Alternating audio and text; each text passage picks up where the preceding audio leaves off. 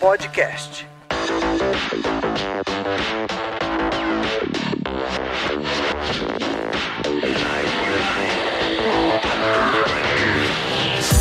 Olá, sejam muito bem-vindos a mais um TOTUS Developers Podcast. Eu sou Ricardo Manzano, gerente de desenvolvimento e suporte, serei seu host. Hoje nós vamos falar um tema muito bacana, que é transição de carreira, principalmente para a gente que é dev, como que é essa transição, uma carreira de desenvolvedor que está acostumado a lidar com ifs e elses, para uma carreira de gerenciamento. E aqui para falar sobre esse assunto com a gente, vou apresentar primeiro o nosso convidado aqui, que é o Felipe Garbes. Se apresenta por gentileza aí para a galera. Obrigado aí, Manzano, obrigado pessoal. Bom, eu sou o Felipe Garbes, eu sou formado em ciência de computação há um bom tempo atrás, já fiz uma pós em projetos web, onde me especializei bastante na parte de gestão de projetos e recentemente eu fiz a transição e, e fiz um curso do MIT focado especificamente em liderança e inovação. Então é isso que eu venho fazendo hoje, é tentando aprender aí com a galera como gerir pessoas, né? Isso é bem difícil pra gente que é desenvolvedor, então nem se fala. Nem fala. E nossa figurinha carimbada aqui, Joseph Marques, que já teve com a gente algumas vezes aqui, mas se apresenta de novo pra galera. E aí, pessoal, meu nome é Joseph e agora eu podo pessoas.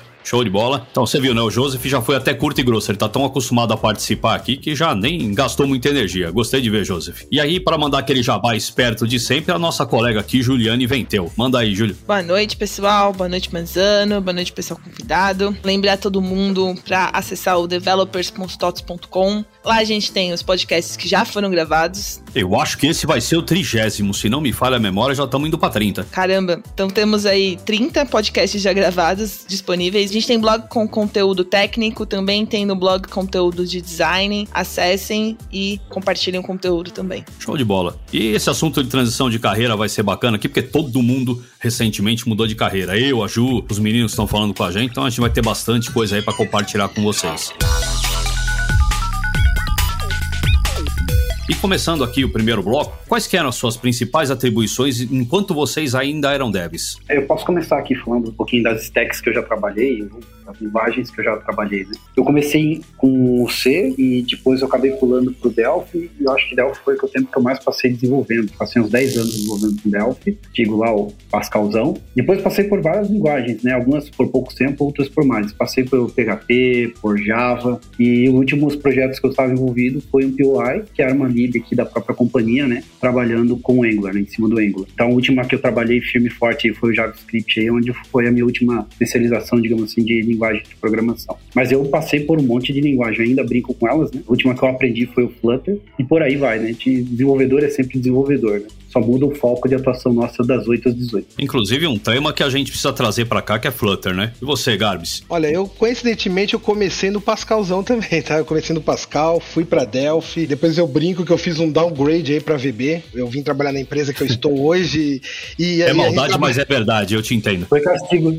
foi, foi. Mas eu fiz a própria entrevista, eu falei, não tenho problema em fazer downgrade, mas eu tenho certeza que isso ia ser bom para minha carreira. Futuro e foi. Então é a empresa que eu tô até hoje, eu tô há 14 anos aí, a gente basicamente trabalha muito com VB e agora recentemente aí, um, alguns anos, C Sharp aí, que é o, o nosso carro-chefe aí, C Sharp, .NET e .NET Core. Bacana. É bom saber que eu não fui o único guerreiro do Delphi aí, cara. Tem dois colegas aí. Eu vim do Clipper, na verdade. Eu sou mais velho que vocês, vim do DBase, na verdade, foi a primeira linguagem que eu programei. Passei pelo Clipper. Passei pelo VB, mas tive uma experiência desastrosa e depois que eu conheci o Delphi, eu me apaixonei. É pena que ele, ele não soube é, levar a transição, né, pro mundo Linux e, e só recentemente ele veio pro Mac, mas é uma linguagem que eu tenho um carinho enorme também, o Delphi. Bacana. E eu queria saber hoje, qual que é a posição de vocês, que vocês estão atuando? Hoje eu sou gestor de três squads aqui na empresa. A empresa que eu trabalho, ela basicamente ela trabalha com área de voz, URAS de atendimento. Não sei se todo mundo é habituado com esse nome. Eu lidero hoje três times. Embaixo de mim tem três líderes técnicos e mais todos os times aí, incluindo QAs, incluindo DevOps. E aí eu tô com esse desafio aí já faz alguns, uns dois anos aí, basicamente. E tá sendo bem interessante aí, tá? Eu tô aprendendo mais do que ensinando, praticamente. Né? Acho que nosso papel é esse, né? Mais aprender do que ensinar e em alguns momentos a gente tem que sempre orientar a galera aí. Bom, Bom, eu tô como gestor aqui da área de framework da linha DataSui Logics, né? Dentro da Pauta a gente tem vários times de framework, sou gerente de um deles apenas, né? Eu vim lá do POI, lá onde eu era o coordenador e product manager do produto, e agora eu tô como gestor aqui dessa nova área aqui, onde tá sendo um desafio bem bacana para mim também. Bacana. Ô Ju, fala um pouquinho da tua experiência também. Você também recentemente assumiu uma área mais gerencial. Como é que tá saindo para você?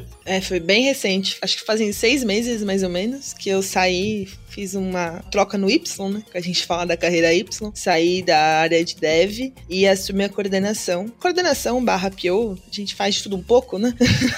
Hoje eu cuido de duas squads dentro da TOTOS. E tô aí aprendendo todos os dias a lidar com pessoas, a lidar com os problemas. Eu falo pro meu chefe que agora o nosso trabalho é cuidar de problemas, né? Tipo, quando você é dev, você tem que resolver problema. Quando você tá numa área mais gerencial, você tem que gerenciar os problemas para que alguém possa resolvê-los. É bastante diferente. É, cara, como dev, eu acho que você resolvia um problema por vez, né? O problema é que como gerente você tem que balançar aí uns três, quatro chapéus ao mesmo tempo. Boa. Eu não sei o caso da Juliane e Felipe, mas no meu caso aqui, além da, das duas squads também, né? Já que vocês comentaram com squads, eu tenho duas squads aqui pro meu time, mas a minha liderança direto, como gestor, eu acabo lidando direto com um líder do time e o, o People Lead, né? Eu montei uma estrutura aqui embaixo de mim, que é o People Lead, PO e o Agile Master que respondem direto para mim. Né? O restante do time responde pro People Lead ali e atua dentro da squad diretamente. Então hoje eu digo que eu sou meio que um líder de líderes já, né? O desafio é um pouquinho maior nesse sentido também, né? Que você não tá diretamente no dia a dia. Apesar que eu tento participar sempre com eles, mas tem essa liderança de liderança ainda aí, que é um desafio bem bacana que eu tô aprendendo a lidar agora. Show de bola. É, eu tenho o costume de ficar mais próximo do pessoal. Eu não sei se é uma qualidade ou um defeito meu, mas eu falei, enquanto eles não baterem em mim, eu continuo assim. Eu, eu gosto de andar de mão dada com o time. Mas meu time também é relativamente pequeno, são 20 pessoas, então aí é mais fácil da gente gerenciar. E a última pergunta desse bloco, eu queria saber, qual foi a bagagem de dev que vocês trouxeram já para esse mundo gerencial? Aqui para mim, eu acho que ter um background de técnico, né, de desenvolvedor, para mim tem servido bastante na hora que eu vou negociar algum prazo, alguma demanda com outras áreas. Né? Ou quando eles querem repassar alguma coisa pra gente, como a gente é um time de framework, né? Então, às vezes é muito mais fácil eu conseguir identificar ali que os caras estão tentando passar uma bola meio quadrada pra gente, alguma coisa do tipo. Então fica mais fácil a gente pegar os caras no pulo ali, quando eles tentam passar uma demanda que a gente sabe que eles têm conhecimento, que eles podem resolver lá do lado deles também, né? Do nosso lado aqui, como o time é um, bem maduro, é um time bem legal de trabalhar aqui, a gente não tem muito esse problema de ter aquele cara mais gaiatão, que é te dar uma enrolada numa demanda, alguma coisa do tipo, né? Hoje eu aproveito muito mais com as áreas externas que com o meu time. Bacana. E você, Garbis? Eu acho que é bem isso que o Joseph falou, né? Na verdade, assim, uma, uma das coisas que eu trago bastante são as cascas, né? As dores que, que a gente sentia ali como deve e, e às vezes você não tem muito apoio, né? Dependendo do, do, momento ali, então você tem que se virar. Eu aprendi muito isso e hoje eu, é como você falou, viu, Manzana? Eu também fico muito próximo do time, mas eu evito ao máximo de entrar e deixar eles travados. Então, assim, o time consegue rodar sozinho, mesmo se eu estiver fora, se eu tiver alguma reunião externa ou enrolado com outra coisa, o time roda, mas eu tô sempre presente para qualquer problema que aparecer, porque a gente sabe, né? Às vezes tem coisas que não tá na alçada do dev, né? O dev, ele vai ter uma limitação dele ali por conta de N fatores. E aí a gente ali nesse papel de gestor precisa trazer, precisa amarrar as pontas que estão soltas e precisa fazer principalmente esse intercâmbio aí de áreas, né? Acho que isso é bem interessante. E a gente, como desenvolvedor que já sofreu isso e, e sofre sempre, não tem jeito, comunicação é o maior dos desafios, então isso é uma das coisas que eu aprendi muito como desenvolvedor, né? E eu venho trazendo aqui para essa área de gestão agora. A gente é meio que um tradutor, né, Felipe? Porque a gente recebe lá a informação da demanda, lá que a gente vem, né? No caso, já vem a demanda mais estratégica, dá uma esmiuçada nela, né? Dá uma boa mastigada ali, chega pro time e traduz ali pro que eles precisam. Né? Às vezes também as dificuldades que eles têm no dia a dia, como, de novo, né? Eu também passo o dia a dia ali com eles ali, tento participar de todas as cerimônias, das demandas deles ali. Aí você pega ali a dor de barriga que eles têm lá, traduz ela de novo e leva pros executivos, pra diretoria e assim por diante. Eu vejo também que ter uma bagagem de técnico ajuda muito nessa tradução de mundos, né? Um time muito técnico e um mundo que pensa um pouco mais estratégico, pensa um pouquinho diferente. E aí eles veem a demanda de forma diferente. Né? Então a gente atuar como tradutor acho que é muito importante também. Bacana. Isso está até diferente. A gente gravou um podcast recentemente sobre gerenciamento de projetos. E lá a gente descobriu que um gerente de projetos em si não precisaria ser um dev. Ele conseguiria sobreviver sem ter esse skill. Mas aqui, quando a gente fala de, de gerenciamento de desenvolvimento, o negócio realmente muda de figura. Eu acho que você falar de igual para igual com um analista é uma coisa que ajuda muito, que acelera muito as coisas. E que nem o Garbis falou, cara, eu acho que realmente, cara, uma das primeiras funções, porque já me perguntaram qual a principal função de um líder. Tem uma tonelada, mas eu acho que uma das principais é tirar a pedra do caminho do dev. Porque senão, cara, qualquer coisa que embarrigar para ele vai embarrigar todo o projeto e vai prejudicar todo mundo em volta. Mas é difícil fazer que nem lá no filme Terapia de Choque, né? Como é que é ser um, um gestor? Não tem, cara, não tem uma resposta. Tem várias coisas que você tem que lidar. Bem bacana ter essa visão aí de todo mundo. Entrando aqui no próximo bloco, aqui a gente vai falar um pouquinho de desafios. E a primeira pergunta é: quais os principais desafios que vocês tiveram nessa transição? Assim que vocês chegaram, a primeira coisa que vocês sentiram um tapa na orelha assumindo a área gerencial? A minha transição ela foi bem dolorosa, por quê? A empresa Essa que eu. Essa bufada explicou metade da resposta, caramba. Vai. Basicamente o que acontece? A empresa que eu tô, ela foi vendida duas vezes. Então, eu entrei na empresa como uma startup há 14 anos atrás, tinha 15 funcionários. A empresa empresa cresceu, como toda empresa, virou uma multinacional, foi comprada por uma multinacional e recentemente, há dois anos atrás, essa multinacional vendeu toda a linha do Brasil aqui para uma empresa do Rio de Janeiro. E nessa venda, a empresa que tinha um, um time de 25 desenvolvedores acabou mandando quase que 21 embora e sobraram quatro desenvolvedores. Então eu assumi o time que, com todos os produtos, com todos os problemas, com todas as evoluções que a gente tinha que fazer para uma empresa nova que estava adquirindo a empresa, com apenas quatro desenvolvedores. Então eu tive que, usando o português bem claro, sambar bastante aí para conseguir fazer isso. Hoje, já com dois anos, eu consegui já crescer o time, eu já tô com 15 pessoas, com três squads separadas. Foi um desafio grande e que eu achei no começo que eu não ia suportar, não, vou ser bem sincero. Mas depois, conforme foi passando, acho que com toda a minha experiência na empresa e nos produtos da empresa, eu consegui levar bem aí e crescer esse time aí. Cara, imagina, te deram um cavalo e cortaram três pernas dele, cara, tu foi um herói nessa transição aí. Basicamente foi isso. Primeiro foi VB, agora depois toma essa aí.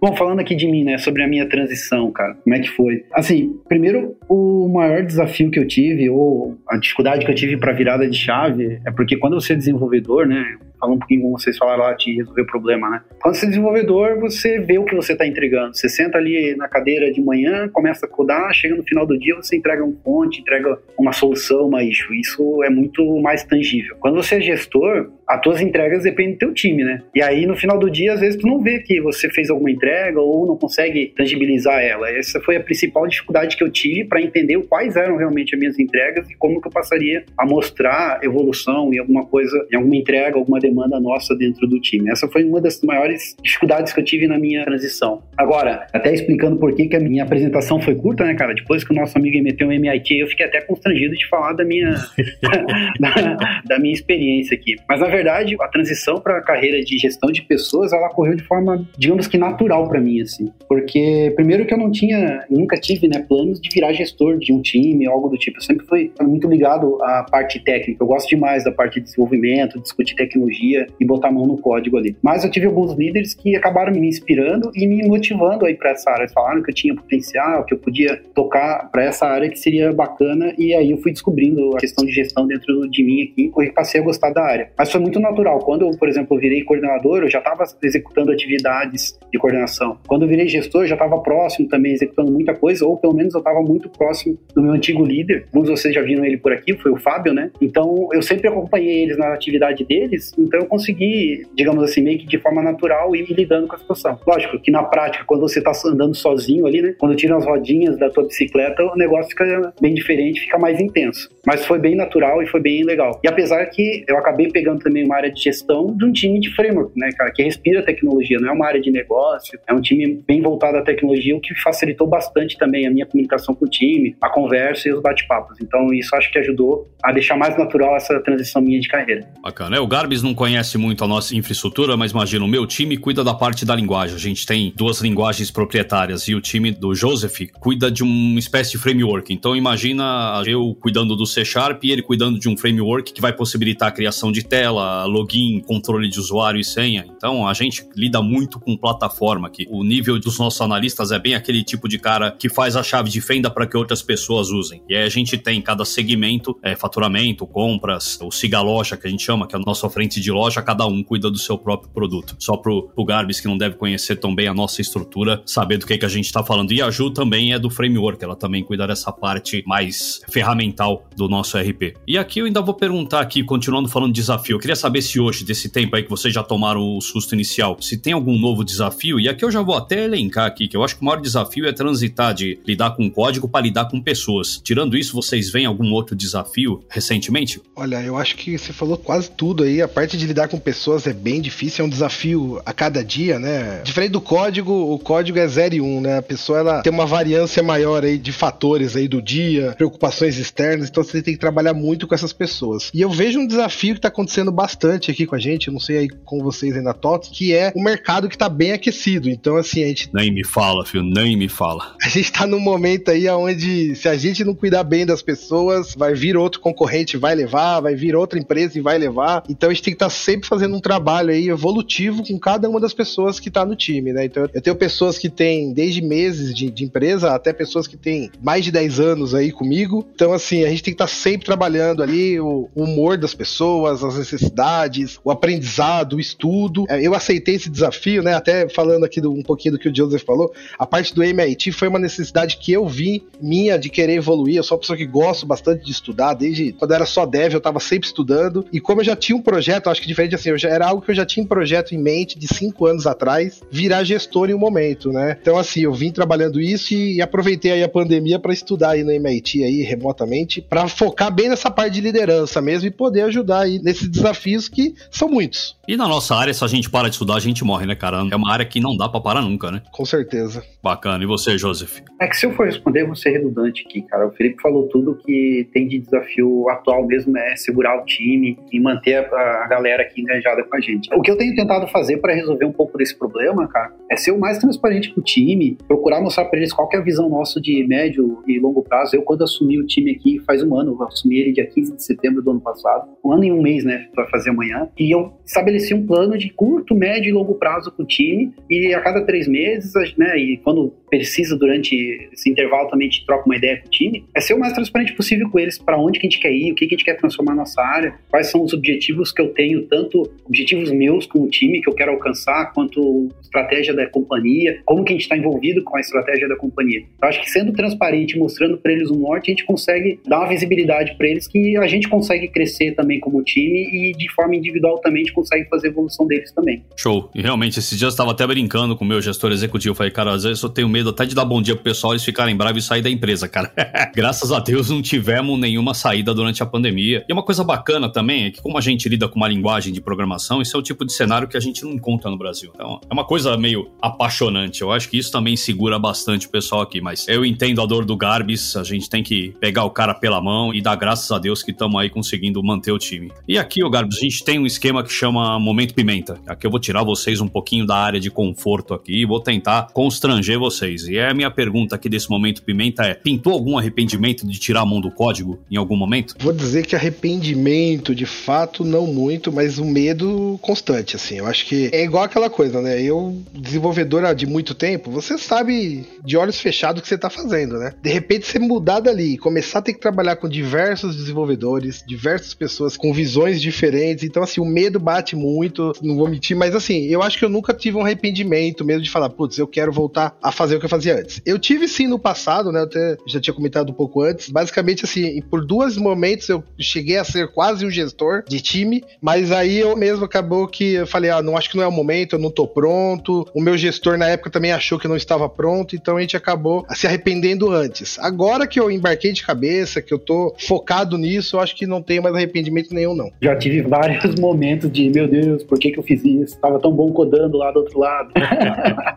mas é assim, cara, eu acho que, na verdade, depois analisando, acho que nem era arrependimento, cara. É mais insegurança que bate, porque a gente passa por constantes desafios aqui, né, cara? Antigamente, o meu público-alvo ali, o meu cliente, era o desenvolvedor, cara. Eu trabalhava com uma biblioteca open source, e as pessoas já estavam acostumadas de, pô, se deu problema, deu um, alguma coisa, cara, a gente põe a mão no código, ajuda vocês, ou espera sair alguma coisa, né? Todo mundo tem livre acesso ali ao som. Agora a gente tá do outro lado, cara. A gente tá dentro de um framework de produto. Então a gente lida com o cliente lá, e às vezes são clientes grandes que vêm para cima de você, quer entender o que tá pegando e e, quando acontece aquela explosão ali de ânimos, né, fica meio receoso, e agora, como é que a gente faz para resolver isso? Mas depois que caminha as coisas, né, a gente para e pensa um pouquinho com calma, que é uma coisa que eu aprendi a fazer bastante, né? para, respira, entende o negócio, aí, beleza, faz parte do desafio, né, afinal a gente se propôs a isso. E aí, cara, o que me incentiva a me manter firme e forte também como gestor é o meu time, cara, eu, eu devo tudo ao meu time, cara, os caras são bons demais, é, eu acordo pensando em como eu posso melhorar a vida do meu time, como é que eu posso fazer com que eles consigam ser mais performáticos, tenham menos dor de cabeça, então quando eu vejo um desafio, eu penso assim, cara, eu não tô aqui por mim, tô pelo meu time, entendeu? Eu acho que isso que me motiva e faz eu não me arrepender. E sim, né, passa, né, no começo lá passava pelas inseguranças e os medos ali, mas depois que passou isso, a gente vai criando maturidade, vai criando um pouquinho de casca também, né? E aí vai aprendendo, vai se virando. Então arrependimento nunca tive, cara, parando pra olhar. Foi mais no começo um pouco de segurança, faltava experiência, mas aí foi conversando aqui, respirando um pouquinho e a gente conseguiu aprender a lidar com as situações. pessoal, vamos entrar aqui no, no próximo bloco aqui. Eu queria saber qual que é a principal característica que você acha que você trouxe de dev para o mundo da gestão. Basicamente, eu sempre fui uma pessoa curiosa, assim, eu não aceitava que não estava certo as coisas, então eu sempre fiquei em cima de querer fazer da melhor forma possível. E isso foi uma das características que eu trouxe aqui para gestão e é uma das coisas que eu cobro desde a pessoa nova que entra, desde o estagiário que eu tenho no meu time, que eu falo para ele: você tem que ser curioso, você tem que ir lá atrás, você tem que perguntar, você tem que entender o que você está fazendo e não simplesmente fazer por fazer, né? Acho que essa é a parte principal que de um dev, né? Ele tem que começar a entender o motivo das coisas e o porquê de cada coisa. Então isso foi uma das principais características que eu trouxe, né? Ser curioso e não aceitar aceitar que, ah, tá dando problema aqui, beleza, vamos jogar para baixo do pano e vamos resolver de uma forma simples, né? Eu acho que ser simplista no nosso mundo de dev acaba atrapalhando muito depois, tá? Eu, como desenvolvedor, eu sempre fui, além de curioso, um cara muito cientista, assim, sabe? Aquele cara que gosta de fazer experimento e ver as coisas funcionarem, ou na maioria das vezes só para testar e ver que elas quebraram, entendeu? Eu gosto de ver as coisas quebrarem, desmontar elas, sabe? Ser curioso para ver o que acontece. E eu tenho que tentar trazer essa mesma ideia de testar e ver, às vezes para aprender com aquilo, junto com o meu time. Então, por exemplo, a gente troca as pessoas às vezes de posição lá, de papel, vamos testar isso aqui, vamos propor um desafio diferente, vamos validar, ver se tu gosta disso ou não, e vai testando isso, vai testando, mudando o processo, vamos tentar melhorar o processo aqui. Se der errado, vamos, o que a gente aprendeu com isso e vai brincando. Então, além dessa curiosidade que o Gabs trouxe também, cara, a questão de errar, eu acho que ela é muito importante quando tu leva pro time, olha, pessoal, a gente pode errar, não tem problema de errar, mas a gente tem que aprender alguma coisa com isso e assim que a gente aprender, a gente tem que corrigir o mais rápido possível. É uma das coisas que eu trouxe da época que eu era desenvolvedor e que eu tô tentado trazer aqui para dentro do time hoje. Cada dia é um desafio, né? E hoje eu tenho parte do meu time em São Paulo, parte do meu time no Rio. Eu tenho uma pessoa só do time por enquanto no Paraná e eu tô com outra vaga aberta no seja onde for aqui do Brasil, né? Então, eu acho que esse é um grande desafio, né? Vamos ver como que será pós pandemia aí, porque é uma coisa que eu brinco, dificilmente a gente vai ter o time sempre 100% no escritório, né? Sempre vai ter alguém remoto, seja remoto de né? Então, acho que esse é um desafio grande que a gente vai ter no futuro aí, né? Sim. Falando em remoto, né, cara, o movimento que eu tenho visto assim, né? Porque como desenvolvedor, cara, é muito fácil. Eu diria que é mais fácil, não, não vou dizer que é muito fácil, posso estar exagerando, mas é mais fácil o trabalho remoto, né? Até para você lidar com o time como desenvolvedor. Agora, a parte de gestão, eu ainda vejo, tem muita vaga ainda que nem sempre é remoto. Quando é gestão, eles querem que o cara esteja lá fisicamente ainda, ou mais próximo, ou pelo menos que more na cidade que tem lá o prédio lá da empresa e tal. Como é que tu tá vendo isso? A gente aqui já, todos os gestores, meus gestores para cima, estão todos longe já do escritório, tá? E é aquilo que eu falei, a empresa sede hoje é no Rio de Janeiro, eu já tô em São Paulo, né? Parte do meu time tá no Rio, parte aqui. Eu não vejo dificuldade, não. Eu acho que depende do time, é óbvio, né? Que vão ter pessoas que você vai ter que acabar pegando mais, estando mais próximo ali, né? Mas você tem um time que tá bem centrado, um time que tá bem produzindo junto, dificilmente você precisa de um gestor ali em cima, né? Aquele gestor das antigas, né? Que tem que ficar lá olhando a galera, se tá fazendo, se tá produzindo. Eu acho que a gente tem que começar a ver as respostas mesmo nas entregas, né? Eu acho que isso tá bem claro para mim, né? Que realmente, se você ficar naquela gestão de, ah, não, se o meu gestor tá em cima do trabalho, você não tá produzindo, né? Você não tá produzindo profissionais bons aí, digamos aí, pro futuro da empresa e pro mercado também, né? Você vai estar tá sempre tendo pessoas que vão trabalhar no medo ali, né, digamos. Cara, show de bola, legal, cara. Como gestor, cara, um dos nossos papéis aqui é falar de carreira com o nosso time, né, cara? É uma coisa também que eu tive que aprender bastante, né? Dar feedbacks, falar de PDI com o nosso time, falar de, de carreira com ele e às vezes até fazer movimentações laterais porque o teu time não consegue atender uma necessidade de uma pessoa que faz parte da tua equipe, né? Às vezes o cara quer trabalhar com X, o teu time não compõe, ou o cara quer trabalhar com determinada tecnologia e você tem que fazer o meio de campo, né? E para quem quer transicionar para carreira de gestão, Tarvis, qual que seria o teu conselho aí para quem está em dúvida, se não sabe se vai continuar no técnico, se vai para gestão, o que que tu aconselharia aí se fosse alguém te pedindo um conselho? Bom, eu acho que assim, o cara para ir para área de gestão, ele tem que gostar. Eu acho que assim, ele tem que minimamente gostar de trabalhar com pessoas, porque a gente vê muita gente de TI, e eu já fui um período assim, né? O cara quer saber só do código, ele não, não é um cara de interação, né? Não é um cara que interage com outras pessoas. Mas o cara, para ter esse perfil aí, para ir pra gestão, ele tem que ser uma pessoa que vai interagir, que vai estar tá envolvida em várias coisas, que gosta de ensinar, que gosta de orientar as pessoas, e principalmente, assim, de, de assumir responsabilidades, porque não tem jeito. É aquela coisa que a gente falou, eu como dev, eu errei. Eu como gestor, o meu time errou, mas eu errei também. E errei às vezes muito mais, porque o time podia estar necessitando de um apoio e eu acabei não dando esse apoio, por exemplo, né? Então, assim, um erro do time quer dizer que passou pelo time todo e pelo gestor também, né? Então, acho que um gestor ele tem que estar sempre com o olho aberto aí em tudo que está acontecendo. Ele tem que estar sempre ali preparado para apoiar, para assumir as responsabilidades, para blindar o time também quando tiver um problema e enfiar a cara tapa ali, na, seja para a empresa, seja para o seu chefe, para a liderança maior aí. É, eu costumo dizer aqui que eu sou o firewall do time, né, cara? É o primeiro que vai levar a é primeira lambada, né, cara? O primeiro é que vai tomar a primeira paulada aqui é o gestor, cara, e ele tem que ter esse senso de responsabilidade mesmo, né, cara? Não foi o fulano do meu time que eu, quem ou fui eu com o time todo, né, cara? Isso e aí. aí tomar as ações ali para que isso não aconteça ou tenha o um mínimo de impacto da próxima vez. E me diz uma coisa, cara. Eu tive líderes bons, líderes ruins, líderes que estavam no meio do muro que também não sabiam qual era o papel deles, que estavam aprendendo, né? Toda essa parte de gestão, de management 3.0 é tudo muito novo também, né, cara? Para ti agora que tá numa posição de gestão, cara, mudou tua visão dos gestores que você já teve no passado? Como é que é a tua visão hoje da parte de gestão dos líderes que tu já teve? Eu acho que hoje a gente consegue ver melhor, né, o, quais eram os desafios. Às vezes a gente ali como dev começa a pensar, putz, por que que ele tá fazendo isso? Isso? Por que que, né, não, as coisas não são tão fáceis como eu imagino, por exemplo? Mas hoje, como gestor, você acaba entendendo ali as dores dos seus líderes do passado, dos seus chefes, ou até os erros que eles cometeram. Mas acho que o principal é você entender aquilo que teve no passado e aprender, né? Acho que é como você falou, no erro ali, você como deve, você erra e aprende, mas você como gestor também, você erra, vem do seu gestor anterior, então você vê os erros dele para corrigir em você e você também pega os potenciais dele para também criar o seu perfil ali de gestão, né? Eu acho que é muito importante aí é você conseguir enxergar isso, né? Enxergar as dificuldades, mas também as características boas aí dos seus gestores, né? Ah, com certeza. E a Ju, quer comentar com a gente como é que tá a tua visão agora que você tá aí na frente de um time, Ju? Nossa, acho que eu sou muito nova para comentar nessa parte. Mas uma coisa que é, vocês falaram, para mim são só seis meses, né? Então, assim, é muito, muito novo. Essa coisa de que quando você é dev, você erra sozinho. E quando você tem um time, eu brinco que agora eu erro 10 vezes mais, porque eu erro. Quando eu erro, eu erro quando qualquer pessoa do meu time erra, né? Então você erra muito mais, né? Essa parte aí de lidar com essa forma de ver, né? Tipo, você tá errando, você não erra mais sozinho. O seu time erra, você tá errando junto. E levá-los de forma que a gente erre menos, né? Porque não errar é impossível. É algo difícil aí. Eu ainda tô em fase de transição. Minha transição não tá completa ainda, não. O que, que vocês têm feito de diferente dos antigos gestores que vocês tiveram que vocês acham que vocês gostariam que tivessem feito com vocês e vocês têm tentado trazer isso pro time de vocês hoje? Eu não sei se 100% diferente, né? Porque às vezes, como eu falei, às vezes você não sabe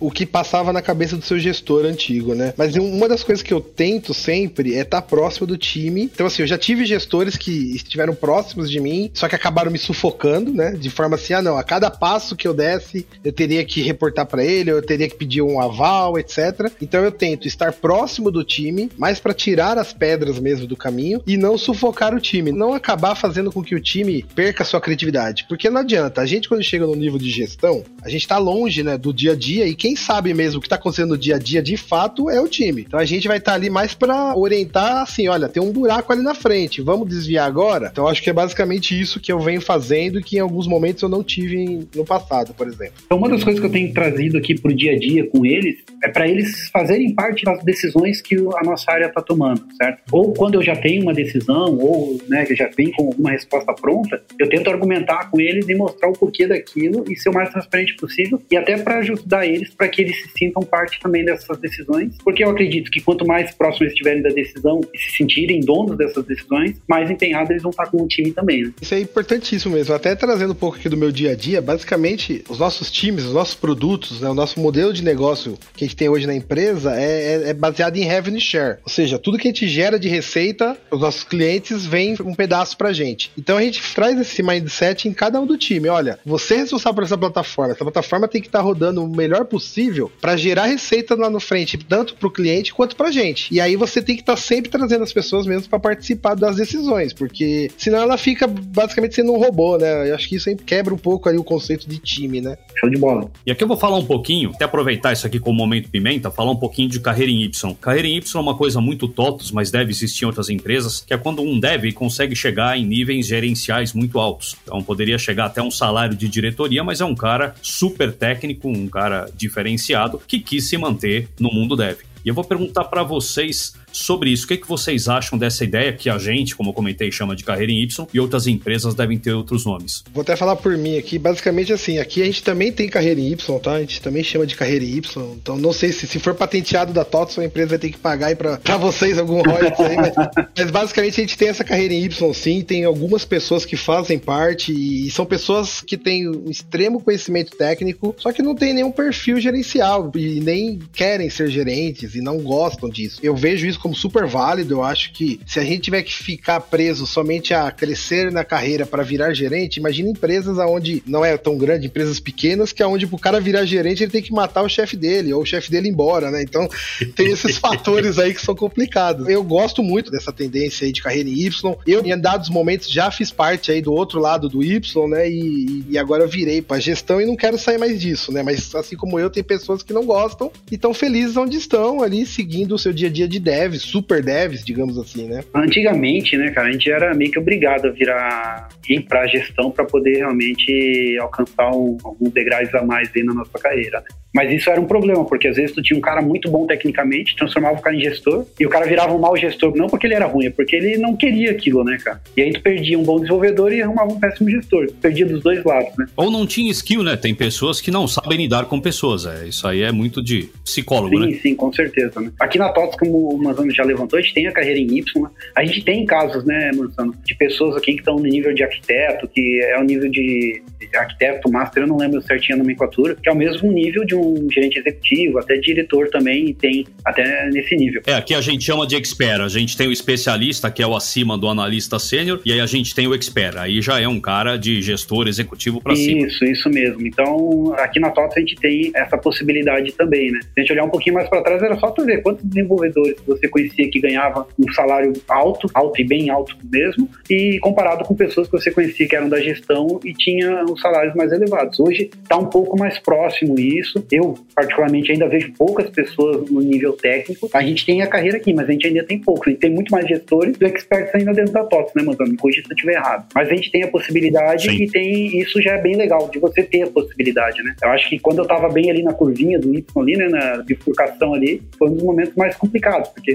complicados no sentido de, e aí, para onde que eu vou, né? Para tomar a decisão. Então, é legal hoje a gente ter essa opção e ter essa possibilidade de ver pessoas que são super técnicas e que gostam disso estarem nesse caminho. Né? O que eu queria perguntar só pro lugar antes de finalizar é por que que você virou gestor, cara? Por que, a vontade minha ou a necessidade? a sua vontade. Não porque te deram lá o cavalo manso. Não, a minha vontade é assim, eu sou uma pessoa, assim, quem me conhece há bastante tempo sabe, eu sou uma pessoa super comunicativa, apesar de ter sido já um período tímido, eu fui, na verdade, sendo levado para esse caminho, né? Eu cresci dentro da empresa, eu entrei na empresa com 14 pessoas, 15 pessoas, eu cheguei na empresa a ter até 200, hoje a empresa tá com mais de 500 pessoas, né, depois das fusões, e foi algo que eu fui caminhando. Então, o meu envolvimento, eu tava sempre envolvido em tudo, qualquer novo projeto que era ser implementado, eu estava eu envolvido, então isso fez com que eu gostasse de interagir com as pessoas. Então, fazia com que eu ia lá pro cara mais técnico e puxava ele, cobrava, ou sem ter ainda o chapéu de gestor, né? Fazia uhum. essa cobrança, chegava pro pessoal de negócios e fazia os alinhamentos, chegava para cliente. Então, foi algo que foi brilhando os meus olhos e foi algo que eu via como o meu caminho ali. Falei, olha, eu acho que eu tenho, digamos assim, perfil para isso. Eu acho que eu tenho potencial para isso e é aqui que eu quero me desenvolver. Mas assim, é dolorido, né? Você deixar de lado ali a parte dev. É o que eu falo, eu não deixei de lado. Eu tenho mantido, então eu tô sempre estudando a parte de gestão e a parte técnica, principalmente essa nova, né? As novidades aí do, do mercado aí, Go, né? Algumas outras linguagens que a gente tem na empresa hoje. Eu venho estudando e venho aprendendo com a, com a galera lá e podendo fazer o papel de gestão que eu gosto, de fato. Você ainda põe a mão no código? Olha, eu, eu tento pôr, às vezes a galera não, não deixa, na verdade, porque eles falam que agora vai demorar um pouco mais comigo, né? Então eu, vi, eu acabei virando uma trava ali, digamos assim, pro desenvolvimento. Tu vai ter que reaprender. É, basicamente é, é isso. Mas eles estão certos, eu acho que realmente não coloco muito, mas se for preciso, eu tô junto ali com o time. Já virei tardes aí, ou até noites, junto com o time ali, dando aquela codada, dando aquela analisada em problema. Então não tem problema nenhum em mexer, não. Ah, bacana. Eu coloco a mão aqui, mas tento pegar aquelas issues que não vão atrapalhar o andamento do time, né? Ou tento contribuir em projetos open source, alguma coisa assim, pra eu não ficar enferrujado. E a Juliane ali, que mudou a perninha do Y ali, por que que tomou essa decisão, Juliane? Meu motivo não é tão bonito. Eu mudei por curiosidade. Eu sempre tive certa facilidade com liderança e eu queria experimentar o outro lado. E aí apareceu a oportunidade e eu falei, ah, vamos testar e ver como que é do outro lado do rio, do outro lado do Y, né? E como ainda é muito cedo, né? Fazem só seis meses, eu digo que eu ainda estou experimentando e vendo, matando a minha curiosidade. Bem, pessoal, estamos chegando aqui no encerramento do nosso podcast. Então, como sempre, eu vou começar aqui pelo Jabá. A Ju teve um probleminha de internet, eu também tive. Hoje realmente não estamos com muita sorte, então estou aqui fazendo papel de co-host aqui, mas fica o recado e o abraço dela aqui para vocês. Eu sou estagiário do Manzano. é verdade, já tomaram o meu lugar de host aqui quando caiu a minha internet, eu vou tomar o lugar de co-host aqui. Pelo menos eu não, eu não fico desempregado. Então, aqui falando aqui novamente do developers.tots.com, é um canal onde vocês vão ter acesso a várias informações, além desse podcast, vagas. Estamos aí com o mercado super aquecido, como a gente já conversou. Vagas, blogs, novidades e muitas coisas para vocês conhecerem um pouco sobre o nosso ecossistema. E agora, na parte final aqui, a gente sempre pede dicas de livros, filmes, eventos, qualquer coisa que os nossos convidados queiram compartilhar com a gente. Então, eu vou pedir primeiro para o nosso convidado aqui, pro Garbis, para mandar algum recadinho bacana aí pra gente. Eu tô para começar essa série, tá? Eu fiquei sabendo esses dias dela. Na verdade, não é uma série nova, ela é de 2016, mas ela não tinha ainda no Brasil. É uma série que chama 112263. É, são os numerais mesmo. 11.22.63, que é uma data, né? Ela tá no HBO Max e basicamente é um, uma série baseada aí na morte do JFK, né? E aí ela tem uma trama aí onde o cara volta no tempo para tentar evitar a morte, o assassinato de JFK. E aí eu, vamos ver, é do Stephen King, então assim, eu gosto muito dele aí, vamos ver como que ficou essa série. A do Stephen King é difícil ser ruim. Essa aí já tá na minha lista também. Ainda não comecei, mas já tá na minha lista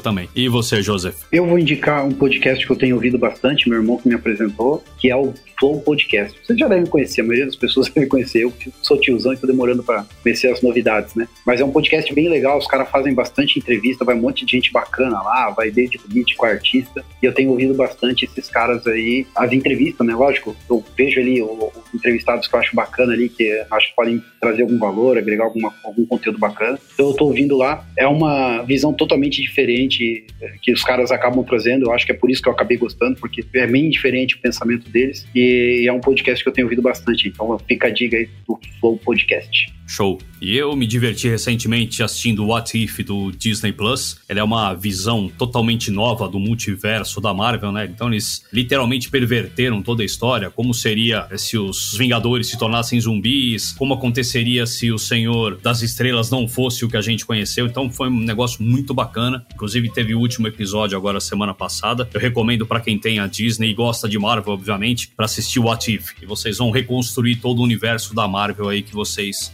já conhecem. Aí do Star Plus, eu vou falar de duas séries. A primeira é The Orville. Começou, na verdade, como uma sátira de Star Trek, mas, cara, a gente percebeu a evolução da série. Eu acho que ela se tornou mais Star Trek do que a própria invenção do Gene Roddenberry, cara. Foi uma coisa absurda como The Orville conseguiu chegar perto do universo Star Trek que a gente conhece. Muito bacana mesmo. E outra da Star Plus também, que eu já tinha assistido alguns episódios Pikachu, porque o único lugar que ela veio pro Brasil foi no Star Plus, ele acabou de ser lançado, que é o Resident Alien. É com Alan Tudyk, até um cara que vocês devem ser lembrar do Coração de Cavaleiro, que era aquele cavaleiro ruivo, todo doidinho. Ele era o piloto da Firefly, da série Firefly. Então, um cara bem louco. O que acontece? Ele é um alienígena que vem pra Terra, ele tem um problema com a nave, ele tem que se disfarçar de humano. E ele vai se disfarçar de um médico. E daí vem Resident Alien, que ele vai ser o médico da cidade. Mas ele se torna o médico da cidade por acidente. E o cara é um palhaço de marca maior. A gente se diverte vendo como que um alienígena tenta lidar com a vida na Terra, ainda mais sendo um médico lidando com pessoas. Então fica aí as dicas What If